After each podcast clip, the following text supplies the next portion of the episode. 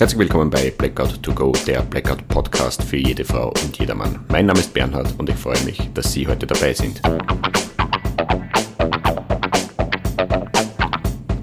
Ich möchte Ihnen die unbegreifliche Welt des Blackouts näher bringen, so quasi to go informieren, damit auch ohne Strom das eine oder andere Birndl brennt.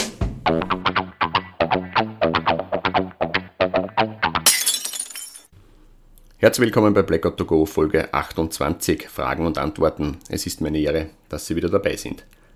Sehr geehrte Damen und Herren, ich bin Ihnen noch Antworten aus der Folge 25 schuldig. Damals war die Zeit doch schon sehr fortgeschritten und wir hätten noch Fragen aus der Rubrik der Sicherheit offen.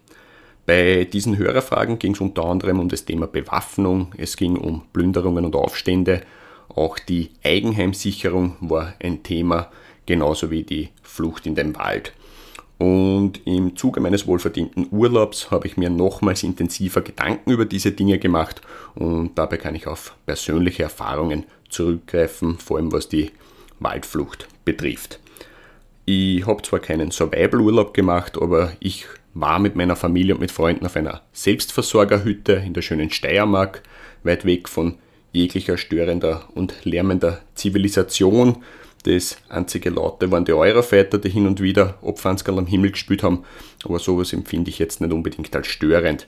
Das Handy hat auch nicht gestört, weil es kaum einen Empfang gab. Also es war wirklich sehr ruhig, vor allem in der Nacht, und es gab dort auch keine Lichtverschmutzung. Deswegen hat man einen sehr schönen Blick auf den Sternenhimmel, vor allem bei Wolkenlosigkeit, und dabei kann man sogar die Milchstraße sehen.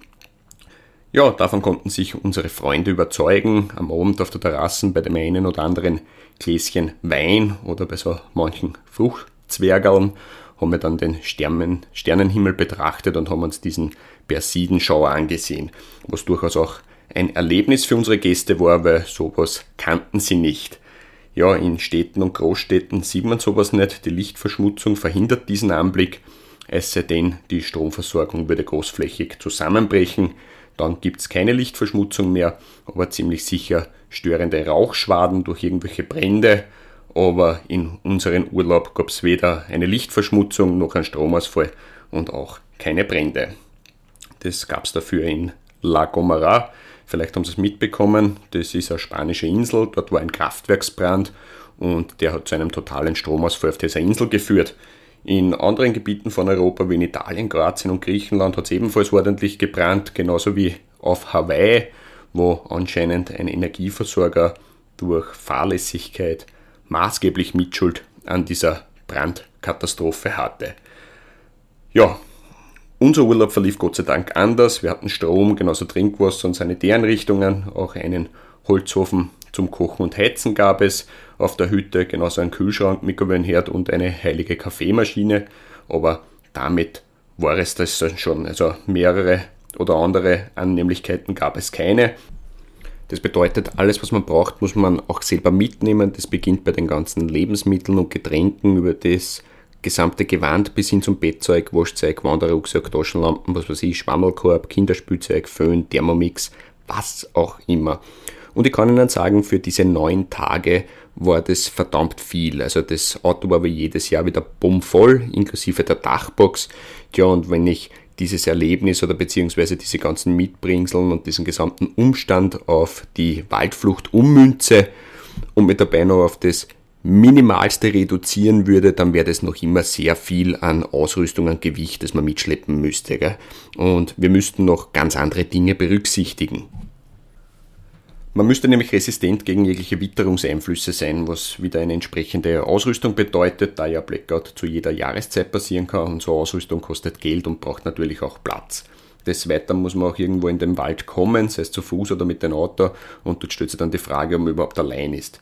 Also ich habe beim Schwammersuchen immer wieder Gleichgesinnte getroffen, teilweise in wirklich unwegsamen Gelände, wo man sich fragt, wie sind die dort hinkommen, und aus dem Grund glaube ich nicht, dass man bei der Waldflucht alleine wäre und somit könnte es zu durchaus unliebsamen Begegnungen kommen und dabei meine ich jetzt nicht irgendwelche Tiere, irgendwelche Viecher, sondern mit unbekannten Menschen, was wiederum gefährlich für einen selber sein könnte. Vielleicht besitze ich etwas, was das Gegenüber gerne hätte und im Wald wird keiner kommen und mir helfen, wenn ich um Hilfe schreie.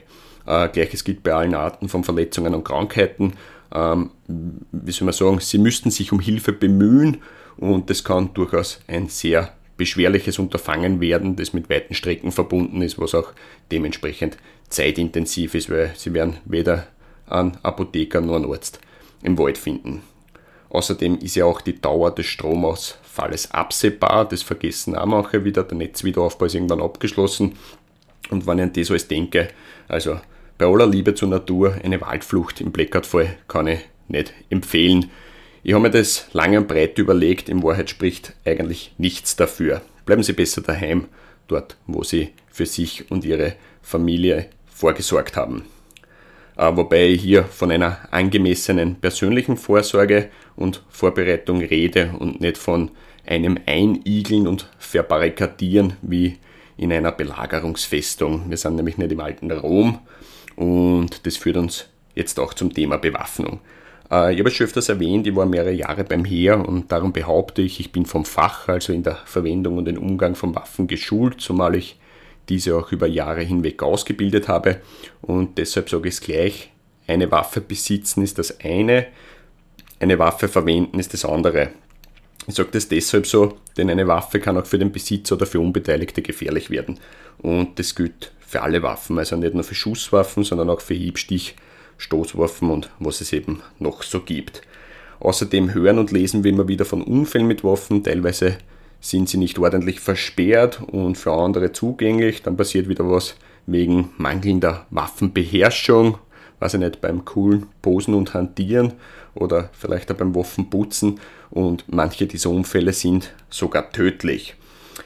Ja, also Waffen sind kein Spielzeug und es gibt nur wenige Personengruppen, die ihre Waffen in jeder Situation beherrschen. Wir reden von der Exekutive, wir reden vom Militär, von mir aus auch von Sportschützen und von einigen Jägern, aber dann ist eigentlich schon Schluss. Und diese Damen und Herren, allen voran die Polizei und das Militär, stehen ja auch Gott sei Dank auf der richtigen Seite des Gesetzes, also von denen brauchen wir uns nicht fürchten, es sei denn, sie halten denen eine Waffe entgegen, was generell dumm wäre, aber im Blackout-Fall wäre es noch dümmer. Da liegt nämlich von Haus aus ein bisschen Stress in der Luft. Also mein Tipp, reizen Sie diese Damen und Herren nicht und denken Sie da, wie gesagt, Waffen sind gefährlich. Ja, gefährlich wären aber grundsätzlich jene Personen, die auf der anderen Seite des Gesetzes stehen, äh, aber vor denen braucht man sich wahrscheinlich auch nicht fürchten, weil die wollen ja gar nicht in Erscheinung treten. Also weder Kleinkriminelle noch Drogendealer noch Schlepper wollen Aufmerksamkeit erregen und auch keine Autodiebe. Und dasselbe wird im Blackout-Fall passieren. Die wollen einfach nicht auffallen. Gell? Des Weiteren glaube ich nicht an herumziehende marodierenden Banden. Äh, erstens können sie sich sowieso nicht organisieren. Zweitens sind sie und deren Familien ebenfalls betroffen. Und dann gäbe es auch noch die Exekutive und das Militär, was entsprechende Möglichkeiten hätte, um den zum entgegenwirken. Des Weiteren gibt es auch Erfahrungen aus anderen Katastrophen, wie zum Beispiel Hurricane Katrina, ähm, das war im Jahr 2005, oder das Erdbeben in Haiti 2010, wo immerhin eines der ärmsten Länder betroffen war. Weder dort noch da gab es organisierte Plünderungen mit Waffengewalt, wo sich jemand bereichern wollte. Gell? Also sofern hier in Objekte eingedrungen wurde, war es eher aus der Not heraus. Die Personen sind natürlich in diese eingestürzten und überfluteten Gebäude eingedrungen, aber um an die dortigen Lebensmittel zu gelangen und nicht um sich zu bereichern. Also da ist keiner hergegangen, hat seinen Fernseher mitgenommen, weil den Sahiten war sowieso eingestürzt oder überflutet. Nichtsdestotrotz wird es sich nicht verhindern lassen, dass es einige schwarze Schafe in dieser, in dieser Situation geben wird, die diese Situation auch ausnutzen werden und krumme Dinge machen, aber dabei werden keine organisierten und bewaffneten Banden durch die Straßen ziehen.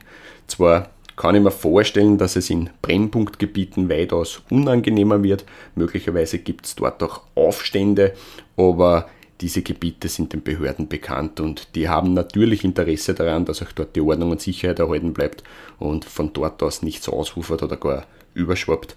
Und wie gesagt, das Militär und die Polizei haben entsprechende Möglichkeiten, dass in diesen Brennpunkten vorgegangen wird. Also sei es durch eine verstärkte Bestreifung, durch Checkpoints, durch Beobachtungsposten, das kann auch mit Hilfe von Drohnen und ich nicht, mit Hubschrauber aus der Luft sein, bis hin zu partiellen Ausgangssperren.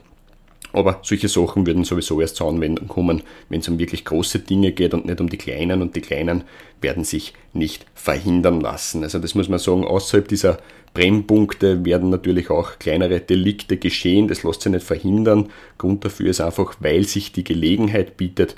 Und das werden natürlich so manche ausnutzen ähm, zum Beispiel Automateneinbrüche. Also mit denen rechne ich fix und das auch sehr, sehr weit verbreitet. Das beginnt beim Fahrscheinautomat über den Kaugummi- und Getränkeautomat bis hin zum Chick-Automaten.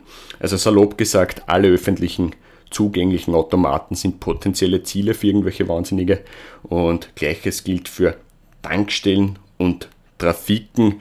Die würde ich ebenfalls als eher gefährdet einstufen, je nachdem, in welchem Bereich das sich die befinden. Ja, weniger gefährdet sehe ich die Situation bei den Lebensmittelgeschäften, sofern die Bezirkshauptmannschaften ihre Hausaufgaben machen und eben eine verstärkte Bestreifung bzw. eine verstärkte Präsenz anordnen und wo ich wiederum kaum Bedenken hätte, wer im Privatbereich.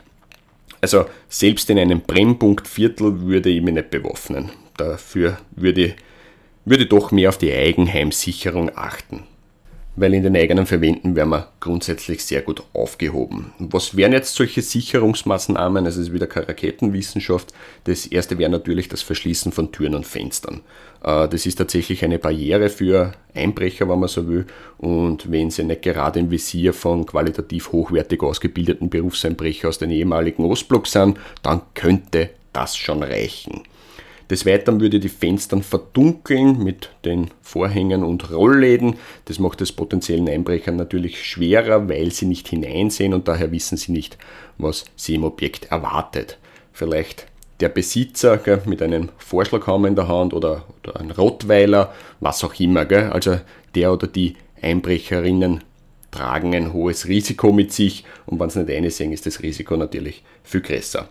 Ja, dann äh, bin ich auch ein großer Freund dieser kleinen batteriebetriebenen Fensteralarmanlagen. Die sind ordentlich laut, sie schlagen sofort an, sie regen Aufmerksamkeit und das schreckt natürlich Einbrecher ab.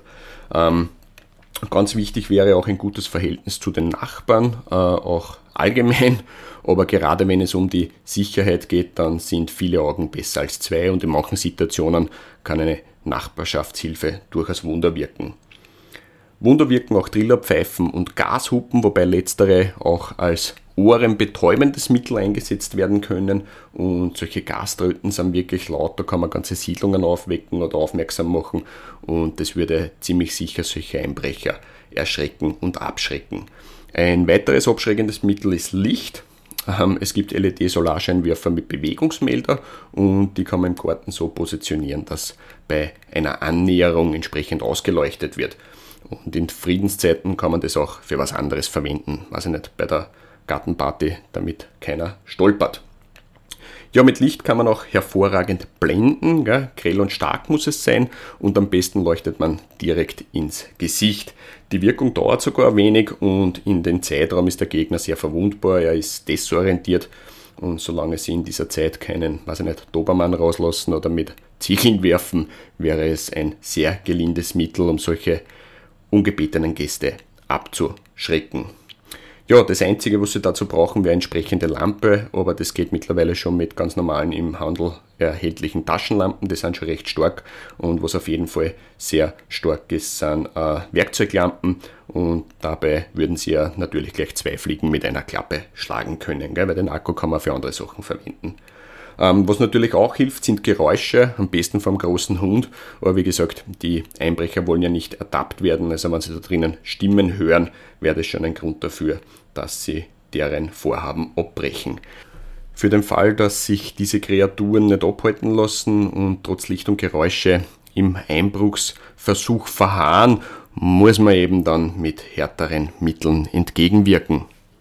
Wie gesagt, ich bin kein Fan von Waffen. Ich würde mich hierbei ganz anderen simplen Hilfsmitteln bedienen, wobei er als Haus- und Gartenbesitzer ein mannigfaltiges Repertoire zur Verfügung hätte, also von Krampenstübern, Zaunpfosten und von Formräumen bis hin zum Blumentopf hätte ich einiges zu bieten, auch Waschbetonplatten, die ich den Gegner sehr, sehr, wie soll man sagen, entschlossen entgegenschmettern könnte und das ist sicher, wenn so ein Waschbetonplatten trifft mit ihren 22 Kilogramm, dann läuft der Gegner auch nicht mehr fort, gell? Dann, dann gehört er mir.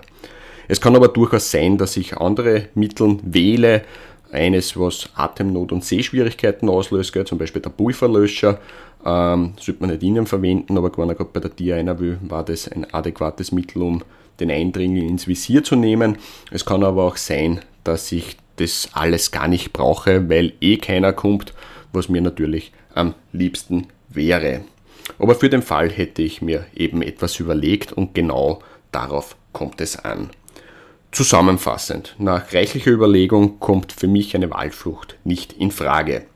Mit Plünderungen im Privatbereich würde ich nicht rechnen, aber schwarze Schafe werden in anderen Bereichen durchaus die auftuenden Gelegenheiten nutzen. Als Privatversion lege ich mir wegen am Blackout sicher keine Bewaffnung zu. Äh, eine Eigenheimsicherung macht natürlich Sinn, aber sie soll nicht nur wegen dem Blackout gemacht werden. Und das ganz Wesentlichste meiner Meinung nach wäre ein gutes nachbarschaftliches Verhältnis und eine gelebte Nachbarschaftshilfe. Dann kann eigentlich nichts schiefgehen. In diesem Sinne Folge 28 beendet. Noch ein herzliches Dankeschön an die Firma Content Link, dem digitalen Content-Vermarkter in der Dachregion, die mich bei meinen Folgen tagkräftig unterstützen. Ja, und noch der Ausblick auf die 29. Folge, die sich nennt Blackout to Go Herausforderungen der Feuerwehr Teil 1. Hier weiß ich jetzt schon, dass es mindestens zwei Folgen geben wird, zumal wir hier auch eine Betrachtung einer systemkritischen Einrichtung haben, die sich noch dazu aus vorwiegend freiwilligen Kameraden und Kameradinnen rekrutiert. Und die andere Betrachtung geht dann in die zu erwartenden Aufgabenstellungen aufgrund der Besonderheit von diesem Katastrophenereignis. Äh, wir dürfen nicht vergessen, ein Blackout ist was anderes wie ein Hochwasser oder wie ein Waldbrand. Beim Blackout ist auch die Feuerwehr betroffen, also bei diesem Ereignis sind dann alle gleichermaßen betroffen und das haben die Gründerväter der Katastrophenhilfe und Feuerwehrgesetze damals noch nicht berücksichtigt. Konnten sie auch nicht. Also seien Sie gespannt und in diesem Sinne herzlichen Dank für Ihre Aufmerksamkeit. Bleiben Sie gesund und bleiben Sie dran, damit auch ohne Strom ein Birndl brennt.